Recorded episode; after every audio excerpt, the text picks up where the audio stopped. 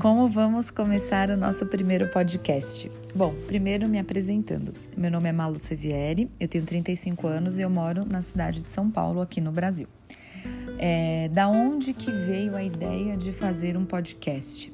Eu sou uma pessoa que eu gosto de conversar bastante e eu considero que eu sou muito disponível para todas as minhas amigas e amigos e grupos de trabalho é, de vez em quando até num ponto de não conseguir dar conta. Então eu estou em um milhão de grupos de WhatsApp, como todo mundo, eu acho.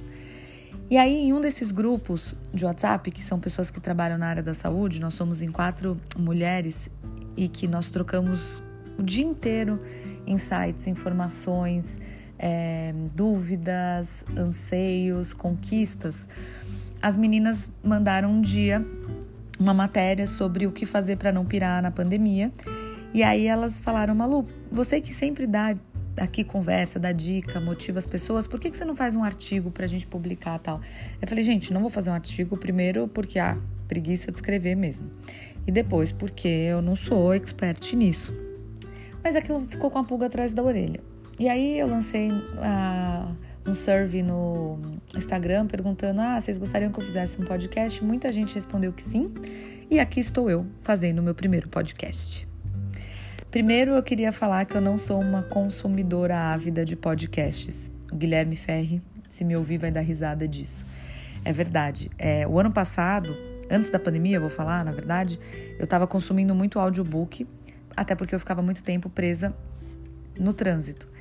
E aí eu escutei um ou outro podcast, mas não vários. Então, eu acho que para mim é um pouco mais difícil até fazer podcasts por não ter a experiência de ter pod... escutado muitos podcasts. Depois eu queria deixar um beijo para as meninas do meu grupo da saúde, Priscila, Marcela e Débora, pelo incentivo. Tô aqui tentando e se vocês não escutarem, vou matar vocês. Só com essa frase eu já vou saber se elas escutaram ou não. Mas vamos voltar, né, à questão do tema de hoje: o que fazer para não pirar na pandemia. Fiz uma pesquisazinha sobre o que as pessoas falam e achei alguns pontos muito comuns em o que todo mundo fala. E aí vou começar a listar para vocês. Primeiro de tudo, exercitar-se. Então, é, ou, na semana passada, hoje é dia 31 de agosto, na semana passada fizeram cinco meses que o estado de São Paulo entrou na quarentena. E aí eu vou contar para vocês que nos primeiros 90 dias dessa quarentena eu não fiz nenhum exercício e engordei 8 quilos. Sim, pasme, 8 quilos. É, na, eu lembro que na primeira semana da quarentena eu entrei num desses sites de compras e comprei uma plataforma vibratória para colocar em casa e falei: vou fazer exercício todos os dias. Assisti vários tutoriais de exercícios no YouTube e fiz durante 4 ou 5 dias. Depois virou um brinquedo para Nicolas. Ah, para quem não me conhece, Nicolas é meu filho. Então, essa questão dos exercícios, eu percebi no começo, que eu não fiz, óbvio, que primeiro eu engordei. E depois de 90 dias, eu falei: não, gente, eu preciso tomar um rumo na minha vida. Eu voltei a fazer exercícios e eu percebi que faz muito bem para nossa é, saúde mental. Aquela pessoa que você quer dar uma porrada na cara, e eu tenho certeza que tem várias, aquela outra que te irritou naquele dia, ou um simples fato que aconteceu no seu dia que te estressou muito, você consegue sim descontar nos exercícios. Como, Malu? Cara, se você corre, você vai correr mais rápido. Põe lá na esteira. Se for na rua, mira um ponto fixo e vai. Se for pedalando, pedala mais forte. Se for na aula de boxe, aproveita a chance, bate em alguém, visualiza a cara da pessoa eu tenho certeza que você consegue extrapolar esse seu sentimento de raiva, frustração, é, qualquer que seja esse sentimento negativo que você tem no esporte. Então, com certeza, o exercitar-se seria o número um. O número dois é a dieta, que eu nem preciso falar, já contando que eu engordei 8 quilos, que não funcionou para mim. Até porque a minha quarentena foi muito compartilhada. Eu ia falar dividida, mas não. Foi compartilhada com os meus pais, que moram na minha frente, literalmente, atravessando a rua. E minha mãe me ajuda muito a cuidar do meu filho, para eu poder trabalhar. A minha mãe é uma pessoa que cozinha extremamente bem. E na pandemia, eu acho até por estar com o tempo mais livre nesse começo de quarentena, ela estava cozinhando ainda melhor. Fazendo coisas novas, até drinks novos para a gente experimentar. Então eu aproveitei ao máximo até o momento que realmente as roupas não estavam mais cabendo. A dieta, ela é difícil, mas eu vou falar uma coisa para vocês. Tem duas semanas que eu lancei no Instagram um desafio é, para não comer açúcar, para não beber, para não comer farinha branca refinada, né, para não para fazer exercício todos os dias e para meditar todos os dias. A parte do álcool e da farinha eu já perdi na primeira semana, o resto eu mantenho. E eu vou falar uma coisa, tem uma amiga minha, Tati, que ela sempre falou: "Pare de comer açúcar pelo menos por um mês. Você vai ver o resultado na sua cara". E eu dava risada disso e ela tem total razão. A pele sem o açúcar fica maravilhosa. Então, se você não tinha uma motivação antes, já tem essa motivação. E eu acho que para aquelas pessoas que realmente ficam o tempo inteiro em casa na pandemia, não comer o açúcar também ajuda um pouco a segurar essa euforia. É, lógico, quando eu falo açúcar, eu estou simplesmente focando no açúcar refinado. Você vai comer açúcar nas frutas, tem gente que vai adoçar as coisas com adoçante, mas eu acho que já de cortar o açúcar refinado você vai ter bons benefícios. Depois, então vamos lá. Primeiro, exercitar-se. Segundo, eu vou brincar aqui com a palavra dietar-se. O terceiro, meditação. E quando eu falo meditação, é, não precisa estar sentado na posição de flor de lótus, com um cristal no chakra número 228, o incenso que veio do Himalaia, que foi produzido por monges. Nada disso, gente. É parar o seu dia no momento que você acha que é mais confortável para pensar, prestar atenção.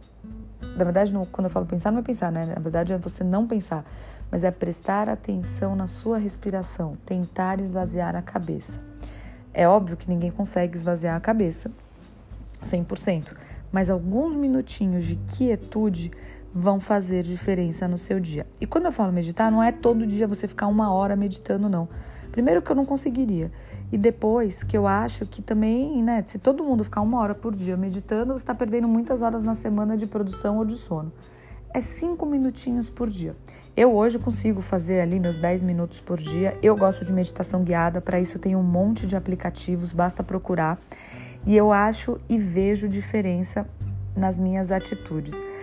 Primeiro que eu estou me considerando uma pessoa mais calma, uma pessoa mais sensível, estou mais conectada com os meus sentimentos, com os meus problemas. É, tem dia que eu confesso que eu falo, por que estou fazendo essa merda? Mas eu vejo o resultado. Tentem, tentar não custa. Então vamos lá. Primeiro, exercício. Segundo, dieta. Terceiro, meditação. O quarto, para mim, a quarta dica, para mim, é a melhor de todas. Permita-se surtar. Sim. O título de hoje é O que fazer na pandemia para não pirar, né? Surtar faz parte do processo, gente. Cara, você tá cinco meses que a sua vida mudou inteira. Eu não sei qual é o setor que você trabalha. O nosso setor, nós organizamos eventos. Pra gente, acabou o ano. Todos os colegas foram mandados embora. Projetos não saíram do papel. Frustrações acumulando com frustrações. É óbvio que a gente vai surtar uma hora. Então, se você surtar, não se culpe. Surtar é natural e necessário. O que você não pode fazer quando surtar é magoar ou machucar o próximo. E se isso acontecer, vem a minha quinta dica: reconhecer que está errado. Se a gente, nesse momento que surtou, machucou o próximo, nós temos que reconhecer que estamos errados, pedir desculpa ou ter atitudes que nos levem a corrigir o erro. É natural, é do ser humano magoar, é do ser humano errar. Agora tem que reconhecer. Então, vamos voltar lá. Exercício, dieta, meditação, surtar um pouquinho, reconhecer. E aí eu acho que esse ele vem direto aos últimos dois, o surtar e o reconhecer, é respirar.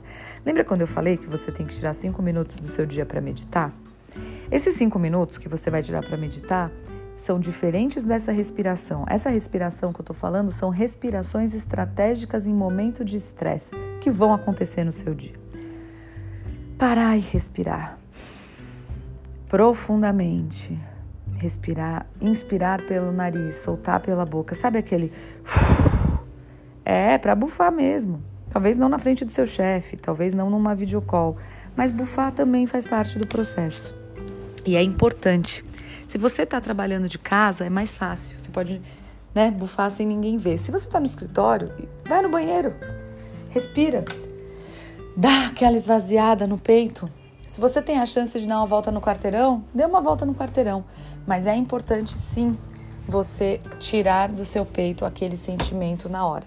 Porque quem não tira, acumula. Uma coisa que eu acho que está me ajudando bastante também, agora na pandemia, é escrever. É uma coisa que eu fazia quando eu era adolescente.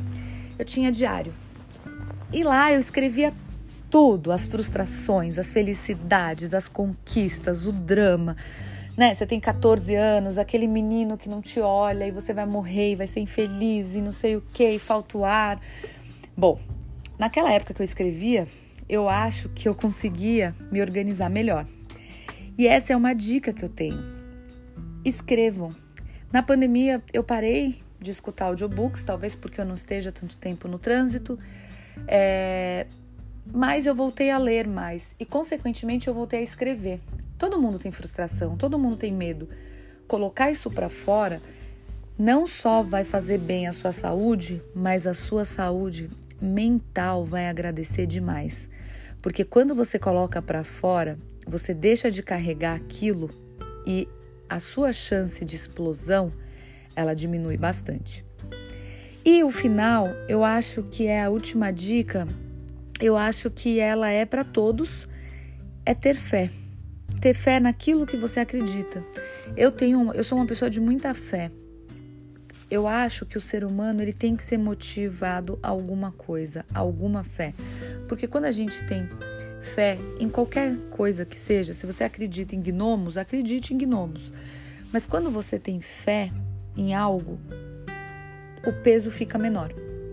Para para pensar sobre isso. Aquela pessoa que tem fé, que de vez em quando a gente caçoa e fala, ai que besta, entrega tudo na mão de Deus, blá blá blá, ela sofre menos. E eu acho que sofrer menos já é muito bom para não pirar no dia a dia, ainda mais numa pandemia. Ter fé é importante. Ter fé é necessário. Então vamos voltar lá. Fazer exercício, tentar seguir uma dieta melhor, meditar, surtar de vez em quando, reconhecer o surto, escrever, colocar para fora de algum jeito, respirar e ter fé. Eu acho que são oito dicas que vão ajudar você a passar por esse momento de pandemia.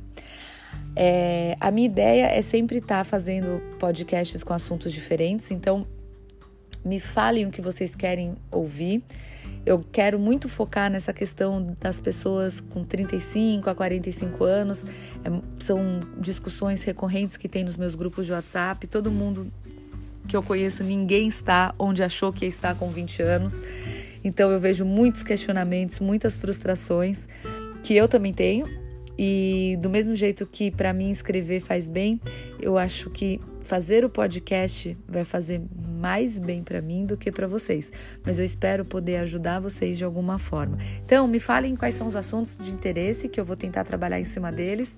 Acho que podcast tem que ser curtinho, ainda não não consigo ainda escutar aqueles podcasts de uma hora, então eu sempre vou tentar manter aqui na faixa dos 15 minutos, sempre ter um pouco de reflexão sobre algum assunto, porque de vez em quando a gente tem uma angústia, a gente tem um medo, a gente tem um questionamento e a gente acha que a gente é fora do normal. E quando a gente escuta que outra pessoa passa por tudo isso, a gente começa a achar que a gente é normal de novo. Então, deixa eu ajudar você a achar que é normal. Obrigada por ter me escutado e me acompanhe. Um beijo e boa noite.